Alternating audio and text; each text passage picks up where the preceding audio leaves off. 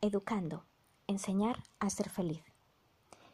Si lo pensamos un poco, cualquier profesor que adore a sus alumnos o profesora y cualquier padre o madre que adore a sus hijos, lo único que va a querer para ellos verdaderamente es que sean felices. Tenemos que pensar que hoy en día nos estamos olvidando de lo más importante, que es enseñar a esos niños y niñas y a esos alumnos y alumnas a ser eso, felices. Ser felices no quiere decir olvidarnos de de todas las responsabilidades que tengamos y simplemente hacer lo que quieres en cada momento. No se trata de eso. Podemos seguir teniendo un mundo en el que a veces hay que hacer determinadas cosas o no, pero podemos hacerlo de manera más feliz y menos frustrante y menos bloqueante. Cualquier cosa que tengas que hacer puede ser un poco flexible, porque la flexibilidad es una norma que debemos de incluir en la vida de los niños y de las niñas y de los adultos. ¿Por qué? Porque realmente lo que tenemos que enseñar es justo eso, a flexibles y felices. Imagínate en cualquier circunstancia.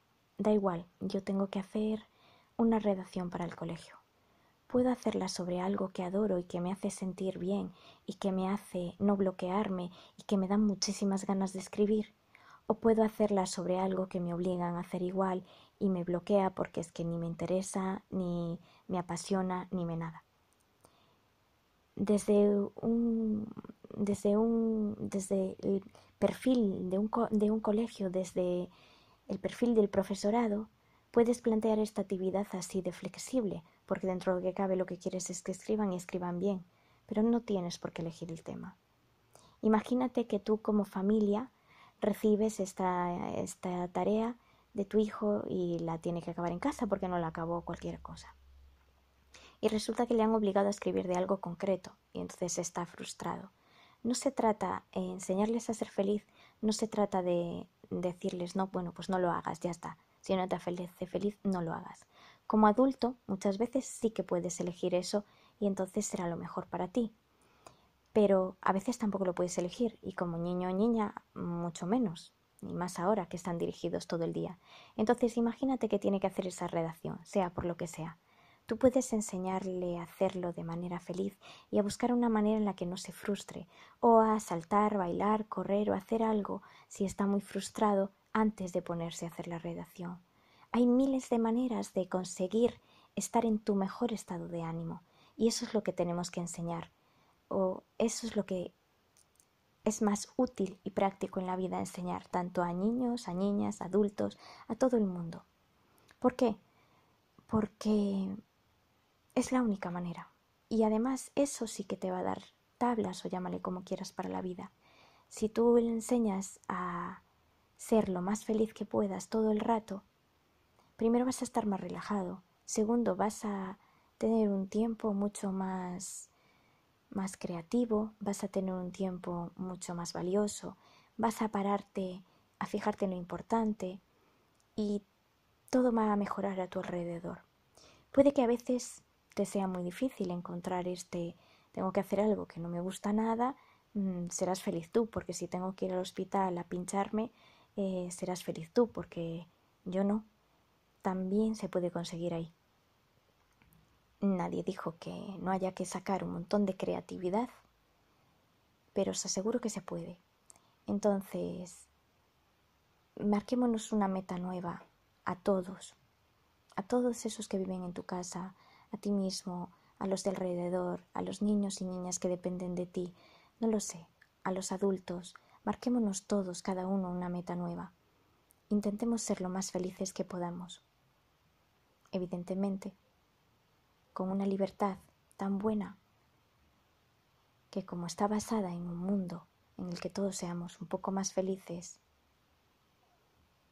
respeta a los demás, que no quiere decir que tú seas el responsable de su estado de ánimo, porque si estamos enseñando a ser felices, cada uno tiene que encontrar su mejor manera de ser más feliz en cada momento. Y claro, se puede pedir ayuda. Pero nadie es responsable de tu estado de ánimo. Ni siquiera un niño o una niña puede hacer responsable al de al lado, porque como les digo yo en mi clase, Tú ocúpate de ti. No es que pases de los demás, es que del primero que te tienes que ocupar es de ti. Porque si en un momento dado estás triste, amargado o muy enfadado, esa consecuencia solo cae sobre ti mismo. Entonces, será hora ya de hacer unos niños responsables y que puedan sobrevivir ellos solos, sin depender eternamente de un adulto. Porque no sé vosotros, pero yo pienso que últimamente lo que estamos haciendo es hacérselo todo, no enseñarles. Y es muy diferente que yo te haga todo y luego tú no sepas hacer nada por ti mismo, que que yo te dirija, que que yo te dé pistas, que que yo te diga, bueno, pues yo uso este truco para hacer esto porque me hace más feliz o porque me es más fácil. ¿Qué harías tú? No es lo mismo eso que dirigir tanto todo el rato a unos niños y a unas niñas y hacérselo todo tan, tan, tan fácil y hacérselo, que es la palabra, que no les estés enseñando nada, porque la única manera de enseñar y la única manera de aprender es haciendo las cosas. Si yo lo único que te doy es teorías y nunca te dejo que hagas nada con ellas, si yo lo único que hago es salvarte todo el día y hacerte todo y darte todo lo que quieres, lo que estoy haciendo es que ni siquiera te dejo espacio para una creatividad que nace de una inquietud, de una, de una pasión, que nace de una inquietud, de una pasión o del aburrimiento. Volvamos al principio.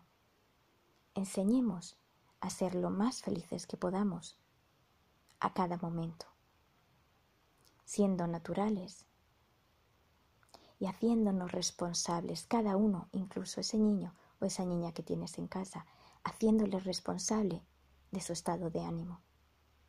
Qué mundo maravilloso crearíamos así. ¿Por qué no probamos?